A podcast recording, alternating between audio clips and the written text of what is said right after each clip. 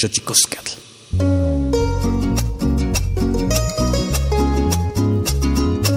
Le va toda la raza, compadre. Y arriba San Padre todos, señor.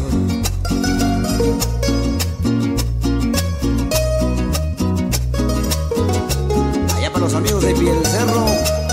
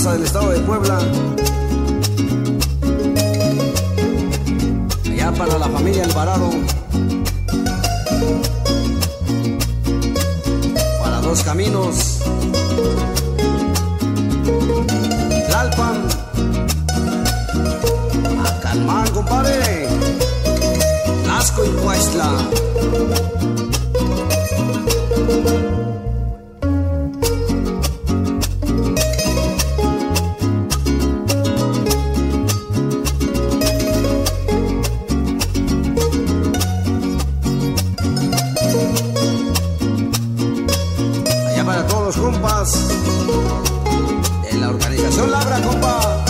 ¡Uy!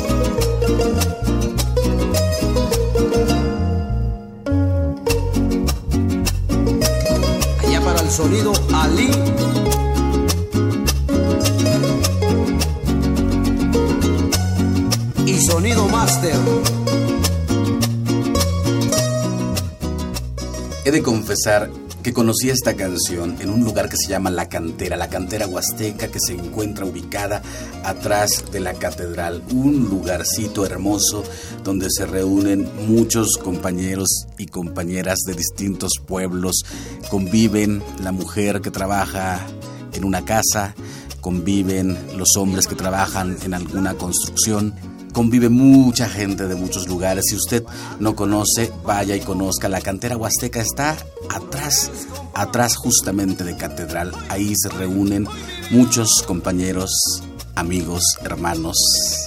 Y esta canción la conoce ahí. Se llama Un poblano en Nueva York. Para mi gente de San Andrés. Saludo para los Galindo.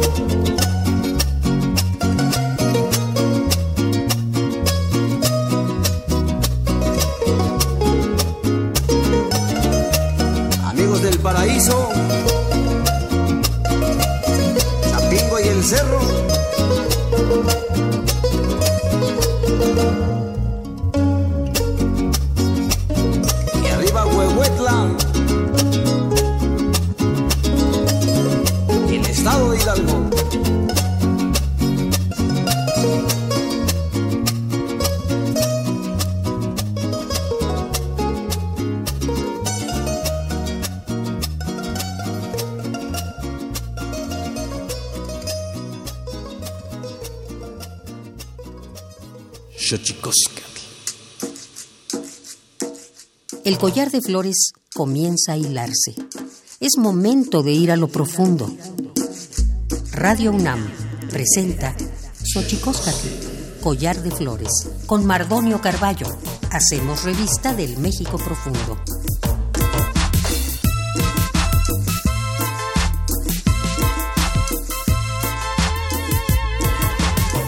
Hola, ¿qué tal? Muy buenos días. Bienvenidos a Xochicoscat, collar de flores, collar de flores que comienza a hilarse y a veces ese collar por flores también trae agravios. Hoy vamos a hablar con Magdalena García. Seguramente usted se acuerda que al lado de Marichuy en este intento que hicimos para ver si aparecían las boletas electorales rumbo al 2018 había una mujer más agua, maravillosa, esplendorosa, con unos vestidos hermosísimos, que siempre aparecía al lado de Marichuy. Ella es Magdalena García y ahora la tenemos aquí en este programa, pero antes vamos a saber lo que pasó en la historia por estos días en otros años. Tonalámatl o la ignota efeméride.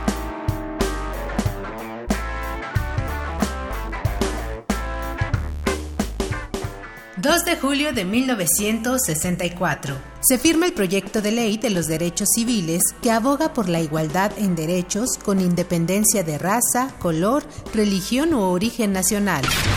3 de julio de 1955. La mujer mexicana emite su voto por primera vez, esto en las elecciones federales para integrar la 43 legislatura del Congreso de la Unión. 4 de julio de 1923. En el aniversario 147 de la independencia estadounidense, ocurre la mayor manifestación del Ku Klux Klan en Indiana, con profundas muestras de odio racial. 5 de julio de 1950. Israel aprueba la ley del retorno, que concede residencia y ciudadanía a judíos o descendientes que vivían en el extranjero hasta la tercera generación. 6 de julio de 1885. Luis Pasteur vacuna contra la rabia al niño Joseph Misty y le evita la muerte. 7 de julio de 1992. Día Internacional de las Cooperativas, concertado en la Alianza Cooperativa y el Comité para la Promoción y el Progreso de las Cooperativas.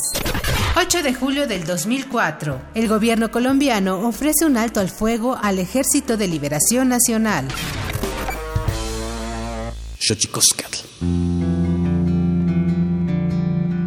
La Comisión Nacional de los Derechos Humanos presenta Sanili o la conversa. Quien tiene más saliva, traga más pinole.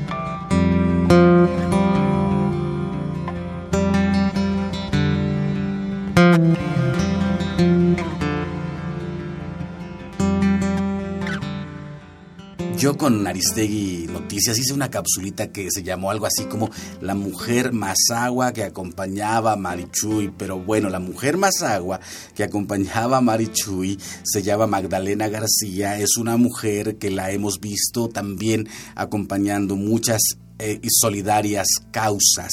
Eh, ella, Magdalena García, es una mujer que vende que vende artesanías frente a la Suprema Corte de Justicia aquí en la Ciudad de México.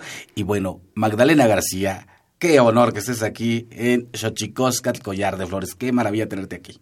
Pues sí, mejor que pojo que de bajan la niña que hizo que se me negostiva. Pues antes que nada agradezco la invitación que me hayan hecho para venir aquí como Pueblo Mazagua, de abrir la puerta de este radio para escuchar, ahora sí que, que escuchen nuestra voz, ¿no? Pues. Radio UNAM, Radio UNAM abre sus puertas a la voz de los pueblos indígenas. Magdalena García, 96.1 FM, arroba Radio UNAM, eh, en Twitter, eh, Radio UNAM en Facebook, yo Mardonio Carballo, arroba Mardonio Carvalho con una sola L en Twitter y qué maravilla, efectivamente, qué bueno que se escuche la lengua ma caquistito eh, tenantlastolme, que suenen nuestras lenguas, Magdalena. Y pero yo quisiera eh, un poco, ya entrando en materia, quisiera que te describieras porque es una maravilla todo el trabajo que has hecho en la Ciudad de México con tu activismo, con tu lucha y llevar el asunto la convicción de que este debe ser un país más justo a muchos extremos incluso y a muchas solidaridades que incluso te llevaron a estar en prisión alguna vez. Ay, sí. Pues mire, es mucho, mucho lo que, que hay, pero trataré de ser breve, de, de cómo, como una mujer más agua, residente en la Ciudad de México, como una mujer o mujeres más aguas, pueblos más aguas, residentes en la Ciudad de México, claro, los que estamos como CNI, tanto tiempo de ver todas las injusticias, de ver toda la discriminación, de ver todo el despojo y de ver y de dar cuenta que esto no cambia, esto no se para, esto se empeora. Y entonces eso, a través de eso, pues he venido dando una lucha como Magdalena, que pues ya casi desde los años del 1975, 76, de empezar así como que nos organizaba una persona para defender lo que nos corresponda, que es el derecho al trabajo, el derecho a la cultura, pero ya luego uno se casa, pues ya como que se para un poco ahí y ya después del 1996, un grupo más agua me buscaron y me pidieron que nos organizáramos para, para defender los espacios de vía pública. Pues estar en la ciudad, de no contar los servicios médicos, atención médica, en la educación, en la justicia, en el trabajo, que todo esto no, no se puede ver y no se garantiza que es un derecho que nos corresponde como pueblo indígena o como comunidad indígena que residimos en la Ciudad de México, esto me hace dar una lucha, una lucha incansable, exigiendo esos derechos, exigiendo eh, que fuera una buena educación para los, para los niños, y también diciendo que no era justo de que por no tener el uniforme, por no tener los tenis que ellos piden muy caro, pues no los dejen entrar a la escuela y por no hablar bien el español, que no los dejen entrar a la escuela. Entonces yo digo que nosotros queríamos una educación laica y gratuita para nuestros hijos. Qué maravilla escucharte hablar, Magdalena, eh, Magdalena García. Un poco para eh, contextualizar a la gente que nos escucha aquí en Xochicóscar, Collar de Flores, habremos que decir que el, que el pueblo indígena al que pertenece Magdalena es, eh, es el de las Mazaguas, pero mucho tiempo en esta ciudad se les ha conocido como las Marías. Ah, sí. ¿Qué te parece ese tema, este, Magdalena? Pues ese tema, por decir Siempre he dicho que los abuelos llegaron del 1940. Cuando llegaron sin saber leer ni escribir, la única manera era su agarraron un espacio de vía pública para vender sus frutas y todo eso. Aquel año del 1970, 70 y tanto, el 68, por ahí así, nos decía las Marías, las Marías de las manzanas, las Marías de la semilla, las Marías de todo éramos María, porque nos preguntaba, ¿cómo te llamas María? María, María. Entonces éramos las María. Pero de ahí sentíamos que era un respeto hacia las Marías, las mujeres Marías que floreció en la Ciudad de México, en todas las calles del centro histórico, vendiendo su semilla, jalando con sus hijos, con sus niños, las jovencitas que éramos jovencitas, pues allí estábamos. Pero cuando después, de, después, mucho después, como los años 75, 76, viene una discriminación tremenda. Mm. Una discriminación tremenda, por algo una, un personaje que pusieron en la tele que le decían la India María. Y entonces eso nos cambió la vida. Nos cambió la vida porque nos decía que éramos India María, pata rajada, apestosa, nos trataba como tonta, nos trataba como inútil, nos trataba que no somos mujeres no pensantes, pues.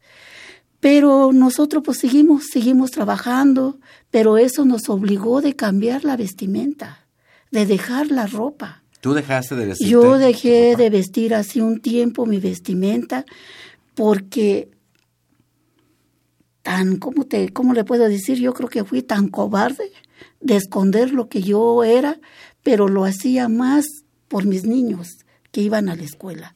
Para yo poder estar en una reunión de los maestros, de todos los padres de los niños, para que mis hijos no le dijeran que era hijos de la India María, pues me tuve que cambiar, me tuve que hacer mi base, chinarme las pestañas, pintarme los labios, pintarme las uñas, usar este tacones, pero la pobreza. No te imagino vestido tacones, Mira, pero, pero por decir, la pobreza que la pobreza que llevaba uno por dentro nadie se lo iba a quitar. Y también la sangre que uno lleva por dentro nadie se lo puede quitar. Bueno es que digo esto porque uno ve a Magdalena combativa combativa uno se le encuentra en las marchas por los derechos de los pueblos indígenas, se la encuentra uno exigiendo la aparición de 43 estudiantes, se le encuentra uno en muchos lugares, incluso yo por eso te decía, no te imagino con tacones, imagínate recorrer todo eso que has recorrido en tacones sería casi imposible. Sí, pero ya después a, a través de la lucha, gracias, gracias a la lucha del Ejército Zapatista de Liberación Nacional, pude caminar en la calle otra vez con mi ropa. Porque después, antes te bajaban en, la, en las banquetas. Tenía que pasar el que, que se vestía bien de traje y todo. Y uno, pues, como haciéndole a un lado. Entonces sufrimos una discriminación tremenda en cuanto a las tiendas, en cuanto en el metro, en cuanto al camión, en todos lados era una discriminación tremenda. No podían pegarse hacia ti porque pensaban que les ibas a contagiar bichos o algo así, ¿no? Y entonces te, veían que como si fuera animal, pues, que no cabías en esta ciudad. Pero después de esa lucha, gracias al grupo que me invitó, que nos organizáramos, para defender estos espacios de trabajo que tenemos, porque yo digo, son espacios de trabajo que nos ganamos la vida trabajando. De allí me di cuenta de esa lucha de los compañeros zapatistas, y de ahí, pues yo, yo veía, yo dije, bueno, pues ellos hablan de techo, hablan de educación, hablan de salud, hablan de esto, y nosotros también aquí en la Ciudad de México hablamos lo mismo. Entonces mi lucha, pues es lo mismo, ¿no? Y entonces también uno se va dando cuenta que la lucha no es en ese momento. La lucha ha sido de muchos años atrás, porque ahí está la resistencia. Los abuelos, los, los padres, no los querían aquí en la Ciudad de México, resistieron y no los sacaron.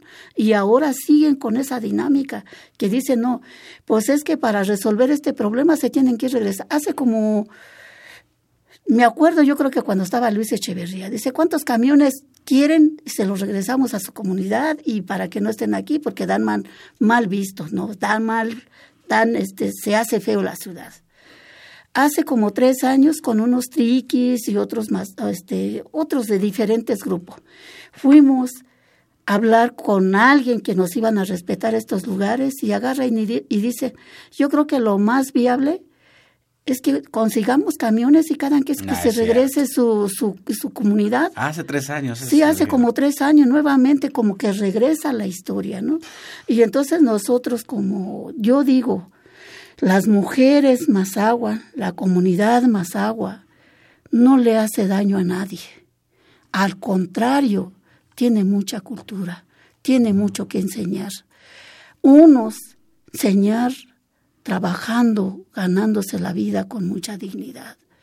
Y esos espacios estamos en la vía pública que nadie nos dio. Mm. El espacio es del pueblo Y el espacio nos da para ganarnos la vida con dignidad. Nos enseña a los abuelos a trabajar y nosotros ahí estamos. Cuidamos los espacios. Allí en la Suprema Corte de Justicia, este, como el 1998 al 2004, lavábamos cada ocho días teníamos que pedir pipas de agua porque era un espacio que siempre a veces está muy sucio después. Y entonces nosotros como que teníamos que lavar toda esa suciedad. ¿Pero qué lavabas? todo el piso. eso es casi una metáfora de país. La Suprema Corte de Justicia de la Nación tenías que lavarla tú. Ay, pues sí. Estamos ahí todos los portales. Y estaba ahorita, lo que está ahorita el la fundación de la Gran Tenochtitlán, ya ves que está ahí los apaches. Y ahorita ya ha sido como dos veces de que han remodelado. Cuando estaba allí la primera, toda la sociedad. Teníamos que lavar cada marte con cloro, con pino, con escoba y con todo, porque queríamos estar limpio. Y queríamos que la gente, y eso lo hacíamos a las ocho de la mañana, a las nueve ya estaba bien lavado. Ocupábamos dos pipas de agua. Y después de allí, porque lo cuidábamos, porque si nosotros cuidamos ese espacio, toda la sociedad civil ve que está limpio y le da ganas de sentarse, de tomarse su agüita, de tomarse un cafecito, de comer un elote, un, un helado, qué sé yo, ¿no? Pero da, da, da ese ánimo. Hace poco, como tres años o dos años, ya no me acuerdo, nuevamente llegó la sociedad. Y entonces lo que éramos nosotros ahí, una cantidad de compañeras, más agua, triquis, otomíes, que, que ocupamos ese espacio, nos fue recorriendo, este, recortando, que ahora ya nada más son tres puestos, que ahora nada más son dos puestos. Ahora decimos nosotros no le estamos peleando nada más ese espacio, que se respete todo lo que es el centro histórico, los espacios donde se gana nuestro pueblo y otros pueblos indígenas se ganan la vida con, trabajando. A mí me gusta algo que dices, Magdalena García. Estamos con Magdalena García, mujer más agua, activista, luchadora social, eh, vendedora. Ella, ella me gusta mucho porque dice que no es, no es ambulante, eh, es como comercio de sobrevivencia, le llama Magdalena García. Está ahí enfrentito de la Suprema Corte de Justicia de la Nación. Y bueno, a mí hay algo que me gusta mucho que dices, Magdalena, que es, le pondrán cemento, le pondrán lo que quieran, pero es la madre tierra. Este, pues sí, es como eso es lo que sentimos porque no somos dueños de la tierra, somos parte de nuestra madre tierra. Está ahí ahorita cemento con todo y para mí es como unas selvas de asfalto, como le dicen, pero ahí está la tierra. La tierra no se vende, la tierra no se renta, la tierra está para los que estamos trabajando. Quizás no sembramos para cosechar maíz, para cosechar eso, pero para nosotros respetamos nuestra madre tierra. Y lo, como lo respetamos porque le damos gracia que de allí nos solventa los gastos, o sea, de lo que vendemos, de allí ganamos la vida. Y entonces, si no, este, esa madre tierra, si no lo vamos a cuidar, nadie lo va a cuidar. Nadie lo va a cuidar, siempre lo ponen en venta, pues. Lo, lo toman como mercancía, como vil mercancía. Le venden al mejor postor. Y nosotros que no tenemos dinero, solamente somos parte de la madre tierra y estamos protegiendo y allí estamos cuidándola, no echándola a perder. Yo creo que lo que acabo de decir lavar todos los martes no es que nos dijera, sino que nos nació porque veíamos que estaba muy sucio, ¿no? Y entonces, ahorita últimamente, hace dos años que nos acomodaron nuevamente los, los esos del programas delegacionales, puse varias bolsas negras en cada esquina. Rápido se llenaba las bolsas y ya nada más pasa los esos, ya, ya los lleva los, los barrenderos, ya los lleva. Pero después dicen, no, es que no va a ser tantos puestos, sino que nada más va a ser tres. Lo toman o lo dejan. O sea, es algo que, que te están privando un derecho de trabajo. Y cuando yo digo esto, que ellos lo confunden, porque les digo, no es que lo confunda, sí saben lo que están haciendo, pero nos dice que somos torero, nos dice que somos comerciantes ambulantes. ¿Cómo vas a ser comerciantes ambulante cuando el giro que tenemos es un giro de subsistencia para ganarse la vida? El elote, el chicharrón, las papas, la artesanía que tan bonito, yo traigo unos artesanía ahí, tan bonitos artesanías que tenemos. Entonces la gente que busca son eso. Y si ellos nos compran, no lo obligamos. Ellos les nace de ayudarnos para sobretar nuestros gastos tanta lucha que se hace para una vivienda digna. Tiene que ser uno marcha, tiene que ser uno de esto. Lo logramos porque de todo este tiempo que he venido luchando, hemos hecho encuentro, hemos hecho foros, hemos hecho para diseñar cómo queremos las viviendas, que ni vivienda tengo porque pues ahí estamos, ¿no? Y entonces diseñar todo eso, ya cuando te dice, bueno, pues ahí está la vivienda, ¿no? Pero siempre decimos que debemos vivienda pagada, no regalada. Y entonces ahora ya ahí está tu vivienda, pero ahora te levantan la calle todo. ¿De dónde agarras para pagar una vivienda digna? ¿Te parece que hablemos de eso, Magdalena García, al regresar al corte? Estamos con Magdalena García aquí en Xochicosca, el Collar de Flores, Radio UNAM 96.1 de FM. Estamos aquí en este Collar de Flores, que a veces las flores también son agravios y de eso hablamos aquí. Vamos pues ahora con esta sección que nos habla del secreto de las palabras en las distintas lenguas de este país, que por cierto se hablan 68 lenguas originarias. El Instituto Nacional de Lenguas Indígenas presenta Tlactolcuepa o la palabra de la semana. Tlayevalova.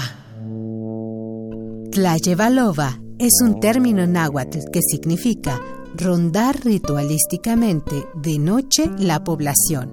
La persona rondadora suele hacer ofrendas nocturnas con flores y velas que enciende en sitios sagrados que se encuentran alrededor y en el interior de la comunidad, como manantiales, cuevas o lugares donde hay cruces. El rondador noctámbulo reza e implora lo que desea, curarse o sanarse de una enfermedad o un mal. Ora por algún enfermo realiza una promesa personal, lleva a cabo plegarias para que haya una buena cosecha agrícola, etc. Esta práctica no es propia de los rezaderos o curanderos. Cualquier persona, siempre y cuando lo haga con voluntad espiritual, puede hacerla a manera de inmolación. Esta palabra se utiliza de la siguiente manera. Es medianoche y tu abuelito no llega porque la lleva loba. Mi hermano primogénito Tlayevalova con cempasúchil y velas de cera. De acuerdo con el Catálogo de Lenguas Indígenas Nacionales del INALI, publicado en el año 2008, la lengua náhuatl se abre en 16 entidades federativas. Guerrero, Colima, Durango, Jalisco, Estado de México, Michoacán, Morelos, Nayarit, Oaxaca, Puebla, Tabasco, Tlaxcala, Veracruz, San Luis Potosí, Hidalgo y la Ciudad de México. Tiene 30 variantes lingüísticas y cuenta con 1.726.906 hablantes de más de tres años.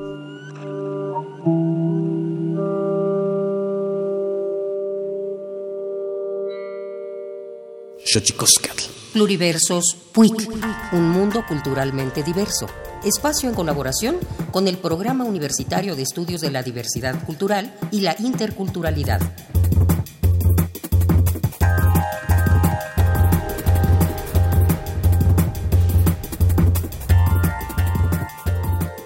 Eh, empezar a estudiar música eh, en, en general es una travesía que uno decide, ¿no?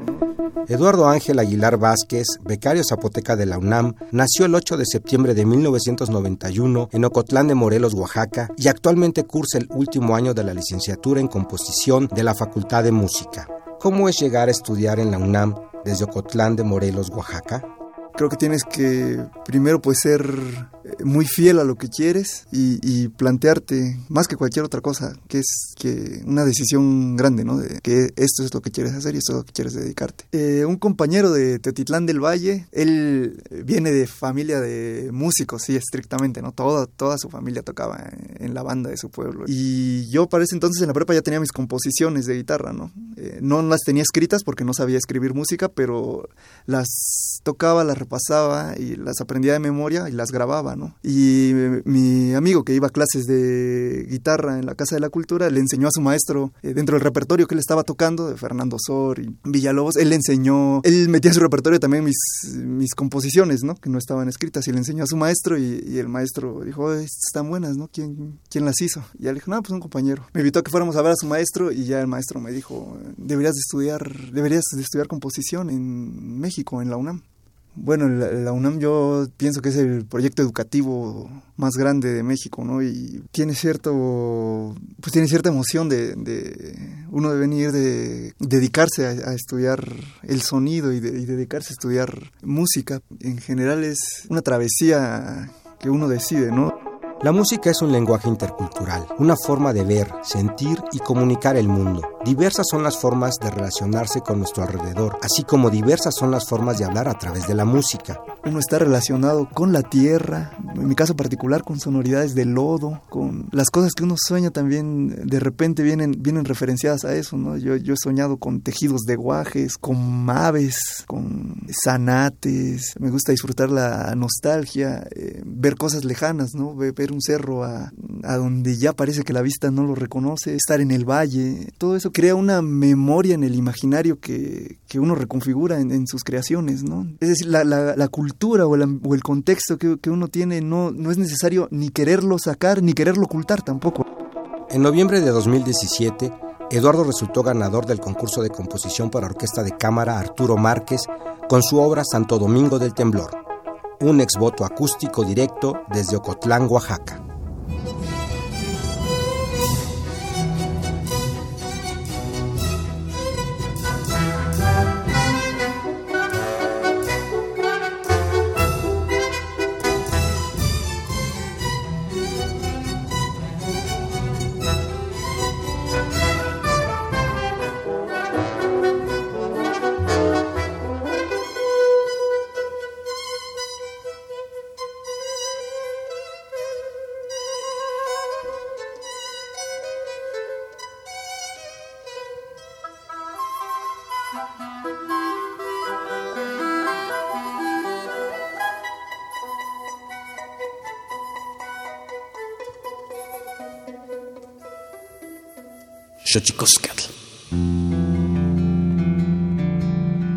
La Comisión Nacional de los Derechos Humanos presenta Sanili o la conversa.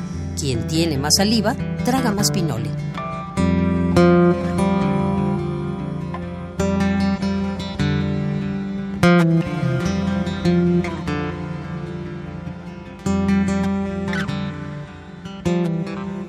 Y así como hay lenguas, cada lengua tiene su universo respectivo, así que el PUIC nos regala esta sección cada semana para hablar de esos pluriversos que hacen de este país un país múltiple y diverso. Y nosotros seguimos aquí en Xochicoscat, Radio UNAM 96.1, arroba Radio UNAM en Twitter, Radio UNAM en Facebook, arroba Mardonio Carvalho en Twitter. Y estamos con Magdalena García, que yo le decía que era la mujer más agua, que acompañaba a Marichu. Y Magdalena García, nos decías, y si te levantan de dónde vas a agarrar dinero para pagar una casa que también tienes que marchar para encontrarla y que te den. Entonces, ¿cómo hacer?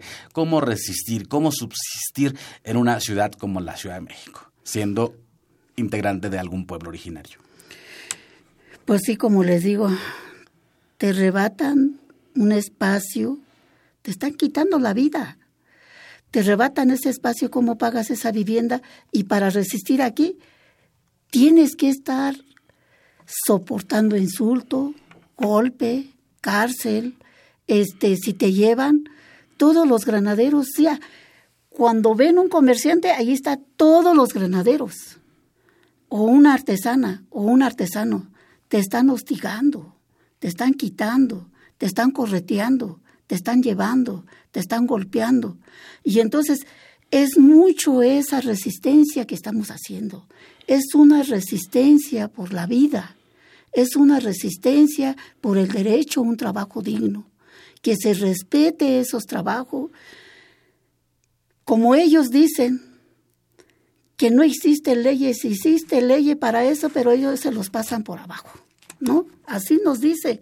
Y entonces son todos los días estar discutiendo o estar concientizando a los policías. De decir es que ustedes están haciendo su trabajo, también nosotros tenemos que hacer nuestro trabajo. Desgraciadamente, pues no somos, no somos quien para pelear entre nosotros mismos. Ustedes tienen hambre, también nosotros tenemos hambre.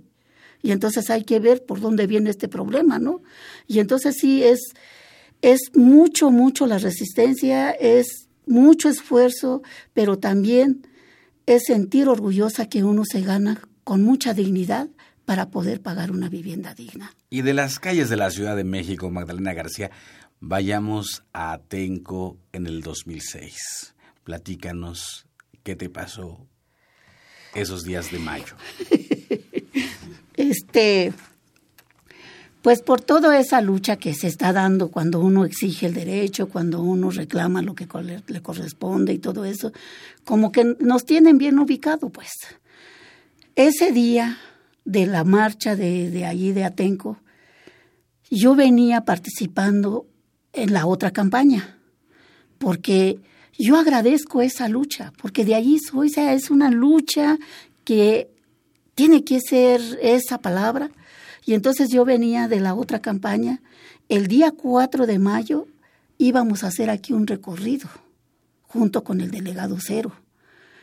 Tan es así que cada 3 de mayo yo voy a mi comunidad porque tenemos la Santa Cruz.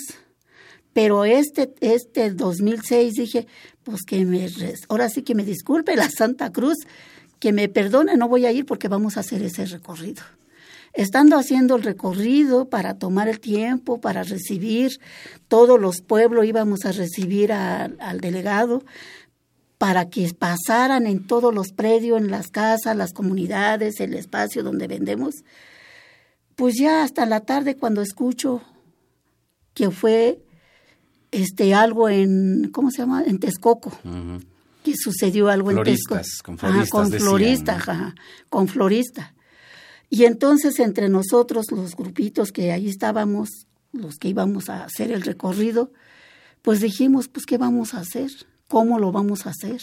Y entonces ahí entre se, vio y ya después de yo dije, no, pues yo voy a ir a solidarizarme porque el problema no fue en Atenco, el problema fue allá en Texcoco. Mm, y entonces en Atenco a ir a solidarizarme con el niño Javier Cortés que mataron, y para digo, bueno, pues dicen que van a hacer una marcha el día que lo van a ir a sepultar, pues hay que preparar también la fruta, porque donde quiera tenemos esa costumbre, todos los Mazagua, todo el pueblo Mazagua, buscamos el tiempo, el tiempo es nuestra vida. Si llueve, que lleva uno paraguas, hule, o que si hace calor, fruta y todo eso, yo llevaba eso. Cuando me detienen el mero día 4 de mayo en San Salvador Atenco. Fuimos rodeados con muchas bombas, con muchos, con unas hazañas de golpe y todo eso, y me, y me acusan delito que, que ni siquiera yo conocía de esas frases, pues.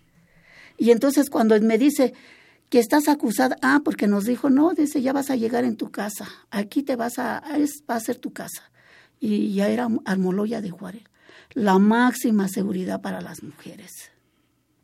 Eso fue en 2006. 2006, que estaba, por cierto, la memoria es flaquita, pero hay que recordar que en ese momento gobernaba el Estado de México el actual presidente Enrique Peña Nieto, ¿no? Ah, pues él nunca va a dejar la costumbre. Bueno, que Dios lo bendiga, que Dios lo bendiga. Pero este fue el que dio orden para atacar, para golpear, y se organizan, pues. Ellos se organizan, ellos se unen, todos y entonces yo siempre por eso, a lo mejor porque decíamos ni PAN, ni PRI, ni PRD, y PAN, PRI, PRD se organizaron para golpearnos con tanta hazaña. Se unieron para encarcelarnos, se unieron para su chisme, para, para levantar falso, A ti te golpearon. Me golpearon, te llevaron, me amenazaron. Secuestro equiparado. Secuestro equiparado, ataques en las vías de comunicación, delincuencia organizada, todo que había secuestrado a siete policías y que en vez de que me diera coraje o algo así, me dio risa pues, porque yo le dije al juez, le digo, pues yo no sabía que yo era la mujer maravilla porque cada dedito agarró una, un policía, ¿no? Y entonces, pero lo más triste, y yo le agradezco a Bárbara Zamora, que es una abogada tan, para mí, mi respeto. Le mandamos un saludo a Bárbara que acabo de ver en Chiapas justamente hace unos días. Bárbara Zamora porque nunca me cobró. Claro que si la gasolina o algo así. Decía este, esta Bárbara Zamora, ¿cuántas ¿cómo le dicen eso? Amparo hizo. Hizo amparo, hizo eso que, otra cosa que hace, que yo no le entiendo esas cosas. Ellos cambian, cambian porque no te da la cara como lo que son. La primera amparo dice que busqué, busqué para secuestrar, para que me mantuvieran ahí. La segunda amparo dice que no embusqué, no eso, pero que yo estaba cuidando que, que los que estaban allá. Y luego ya la tercera amparo dice que no estaba cuidando, pero que yo tenía conocimiento, conocimiento y por eso estaba ahí. Ya la cuarta, porque entró la Amnistía Internacional, gracias a Bárbara Zamora, todas las cajas que metió a la Suprema Corte. Bueno, dice que Suprema Corte yo le digo que corta la justicia porque pues no da justicia, pues, porque a través de eso cuando la, esta Bárbara Zamora metió todas esas todos los documentos que fuimos presos y entonces pidió, bueno, ya la Amnistía Internacional pues todos nosotros fueron varios que mandaron sus documentos y entonces a mí me toman como presa de conciencia. Por Amnistía Internacional te declara presa de conciencia. Me, declaró presa de conciencia, hizo una campaña grandísima, participaron más de ochenta y tantos países grande, me llevaron una, una manta grandísima donde van las firmas de todo allí en este, ¿cómo se llama? Texcoco, porque me trasladaron a Texcoco, allí estuve. Porque estabas en una de máxima seguridad y luego te cambiaron. Ah, luego me cambiaron, que porque allí ya no iba a salir. y este dije, bueno, ya me cambiaron para allá y entonces ya, ya llevaron esa manta grande. Cuando ya llevaron ahí, entonces ya llega una persona de la Suprema Corte de Justicia que a checar mi caso, que ellos no sabían, que quién sabe qué, pero es una burla. Le dije, ay, discúlpeme, pero si a nivel internacional sabe mi caso, que la Suprema Corte de Justicia no tenga en cuenta esto. Y entonces la verdad, y este, fue algo que, que hacen daño, que ven la manera de cómo callar el pueblo. Pero también luego digo, pues gracias a Dios también es malo, es muy duro, pues nadie se le desea vivir eso, pero de esa manera produce mucha semilla. Mucha gente que levantó la cara y el frente de decir que estaban de desacuerdo todo esa hazaña que lo atacaron los de, de, Atenco. Yo no soy de Atenco, pero yo fui a solidarizarme, pues, como otras luchas. Y entonces dijeron que era una injusticia, se levantaron maestros, niños, jóvenes, ancianos, todo mundo nos apoyó. Todo allí en la cárcel los jóvenes nunca nos abandonó del año que estuvimos ahí. ¿Cuánto estuviste, Magdalena García? Un año en Mororia de Juárez. Allí todo ese año jamás nos, nos fallaron la, la cómo le dicen eso que están afuera la solidaridad los campamentos ah, eso eso nunca nunca se, se nos dejaron ni una noche nos iban a cantar nos iban a gritar, lloviendo con la neblina, echaban cohete, nos cantaban, nos gritaban desde afuera. Había una rejita así que nos podíamos ver, nos veías, aplaudían, les daba mucho gusto. Y entonces, eso es vida, eso es vida, eso es la que dice, ahí está el ánimo, que este pueblo está mal, pues, ¿no? Y entonces, todo eso a nivel nacional. Pero estuviste un, un año en Almoloya y, medio, y cinco meses quizás. Seis meses, eh, allá en, Texcoco, con cinco días. Año y medio te quitó. De vida. De vida.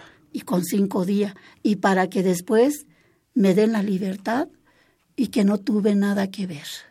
Absuelta. Le digo, bueno, y todavía no, es ellos le digo no. Los pueblos saben cómo organizarse y cómo hacer la justicia, ellos no. Un día soñaste, me decías el otro día, que ya ibas a salir, que te llegó así como una epifanía de que ya ibas a salir y bordaste. ¿Qué bordaste? Pues hablando de mucho sueño, primero ahorita la pregunta que usted me está haciendo. Unas presas que gracias a esas presas siempre me, me apapacharon, me da una revista que viene un árbol ese que nosotros le decimos llorón, pero este y otros le dicen chillón. Un sauce. Ándale, ese árbol. Entonces bordo ese árbol verde y como que apagó un tono que le di más oscuro, un verde más oscuro, y lo veía bien triste. Y yo entonces yo dije, Magdalena, este árbol está triste y no debes de estar triste porque ya vas a salir. Y pongo otro árbol, tono rosa. Ahí están los dos árboles. Y entonces dije, ya vas a salir, Magdalena. Y cuando entra mi esposo, porque me llevaban un montón de cartas, esos, ¿cómo le dicen? Este, algo que lleva dibujo. Postales. Postales, esos, pero también iba firmado. Y entonces cuando entra mi esposo, lleva un, este, era miles que llevaban. Y entonces luego no lo dejaban pasar, pero que le decía, no, dice, vas a abrir eso. Y le dice, no, pues ustedes van a abrir, ábrenlo. Pero esto está mandada para la señora y yo no lo puedo abrir. Y entonces yo, yo había soñado que los niños me fueron a saludar. Muchos niños me saludaban por todas las ventanas. Y cuando llega mi esposo, es cuando ya digo, me dice, ábrelo. Y abro puros manitas de niño. Puros manitas de niños dibujado, con pensamientos, con letra y con todo. Y dice, Magdalena, tú no hiciste nada, tú estás luchando para que se cambie este país y todo. No estoy hablando cartas de aquí, cartas de lejos, de otros países. Y entonces también eso le digo, ay, mira, qué bueno, qué bonito ese árbol me dio vida. Y también le dije que, bueno, a lo mejor no lo terminé de decir, que soñé cuando salí adentro de mi cocina donde yo cocino, había crecido un árbol. Así, pero bonito, verde, verde. Le digo, gracias, Padre mío. Me has regresado la vida y pues aquí estamos. ¿Cómo no, cómo, cómo no darse por vencido, Magdalena? ¿Cómo, o sea, a mí lo que siempre me, sorprende de ti o de Doña Fili o de América del Valle que han estado ya en este programa es cómo, cómo no darse por vencido, cómo no claudicar, cómo, cómo seguir apoyando, porque este país lamentablemente suma agravios un día sí y otro también. Pues no darse por vencida por todo lo que se ha visto, por muchas cosas que se ha visto el despojo, el desprecio, la discriminación, la desigualdad, los desaparecidos injustamente, muchas cosas que se ha visto y que mucha gente no sabe. Hay muchas luchas por todos lados, pero están aisladas. Hay mucha gente que ya quieren, ya quieren como que sentir que esto se haga como, como de costumbre, ¿no? Puedo ver tantas cosas en la calle, no pasa nada, pues, ¿no? Y entonces dice uno, no, hay que seguir caminando, porque queremos un cambio real, queremos defender lo que los abuelos nos heredaron, lo que los abuelos nos dejaron. Nos dejaron tierra, nos dejaron bosque, nos dejaron, ¿cómo le puedo decir? Los, estos cerros tan bonitos que ahora lo abren con ya ni con martillo, pues. Todas esas cosas que yo luego digo, eso es defender la vida, es defender la dignidad, es cuidar lo que estamos en esta tierra, en esta tierra que nos corresponde cuidar. Pues eso debería ser palabras eh, que tendríamos que llevar tatuadas en el pensamiento, en el corazón, todos los seres humanos. Magdalena García, estamos llegando al final de esta entrega, de este programa que se llama Xochicoscat, Collar de Flores, en Radio UNAM 96.1 de FM. ¿Con qué te despides? ¿Con qué reflexión se despide Magdalena García? Ay, pues yo me voy a despedir con algo que me llega hasta el corazón. Este espacio que tiene, que nos da la oportunidad de hablar lo que uno siente, que estos espacios nunca lo habíamos encontrado en otros lugares, que estos espacios nadie los quiere ver y nadie, si lo hay, no nos quiere ser que lo veamos. Y agradezco mucho con su equipo que nos brinda este espacio y que este espacio sé que está abierta las puertas de este Radio UNAM para los que estamos de abajo y los que somos de abajo, que se ha escuchado nuestras voces. Nuestras voces, ahorita como pueblo más agua, somos poca, este, ¿cómo le diría? Los que estamos en el Congreso Nacional Indígena. Pero ahí vamos la semilla, ahí vamos la semilla y nos falta mucho por hacer. Nos falta mucho por hacer y ahí, ahí tienen sus ideas cómo va a ir, como deshilando toda esa bola que ya está todo deshecho, pues. Pues Magdalena pues muchas gracias. Gracias. Gracias, a ti. Los micrófonos efectivamente de este programa están abiertos para ti y para todos los hermanos y las hermanas, los compañeros y compañeras de este Xochicóscar, Collar de Flores, 96.1 Radio UNAM.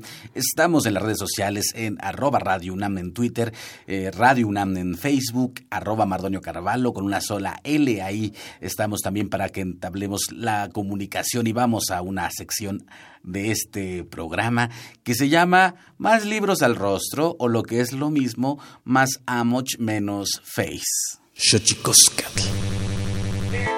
más libros al rostro, o lo que es lo mismo, más Amoch, menos Face, espacio en colaboración con el Instituto Nacional de Antropología e Historia.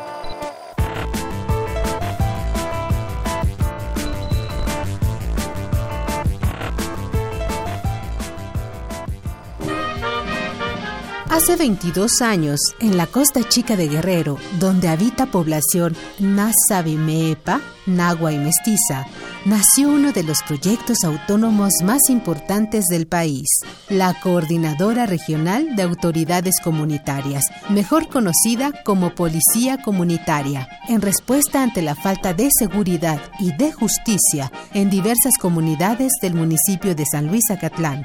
Hoy, la Policía Comunitaria de Guerrero abarca más de 150 comunidades en 22 municipios, y todo gracias a la fuerza de los pueblos y a su valiosa tradición comunal. Por siglos, las comunidades han aprendido a convivir con su tierra, su clima y a conocer su biodiversidad. Por ello te recomendamos el libro Actores Sociales de la Flora Medicinal en México, coordinado por el doctor Paul Herch Martínez. Consíguelo en Librerías Educal y en librerías del Instituto Nacional de Antropología e Historia.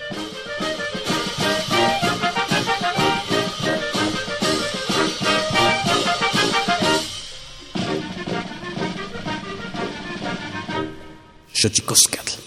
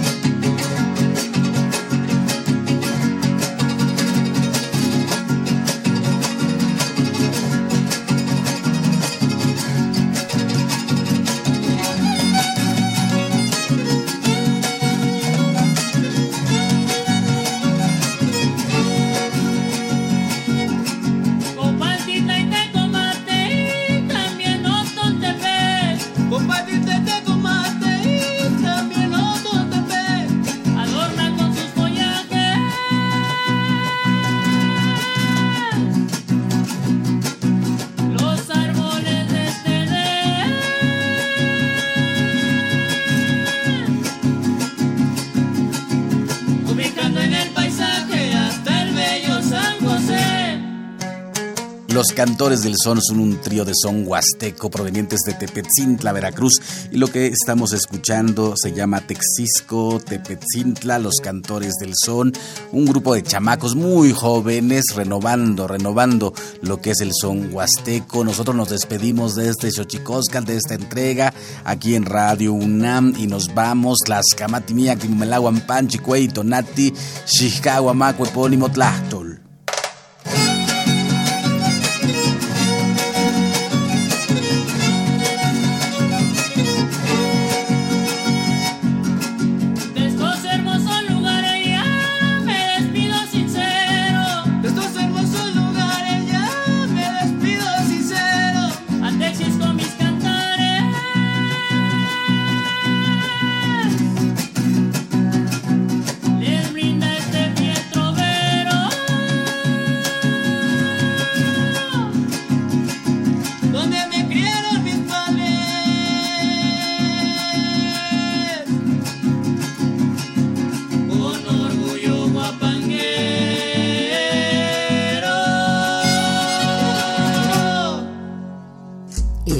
Fue Collar de Flores, con Mardonio Carballo. Hacemos revista del México Profundo. Una producción de Radio UNAM. Experiencia sonora.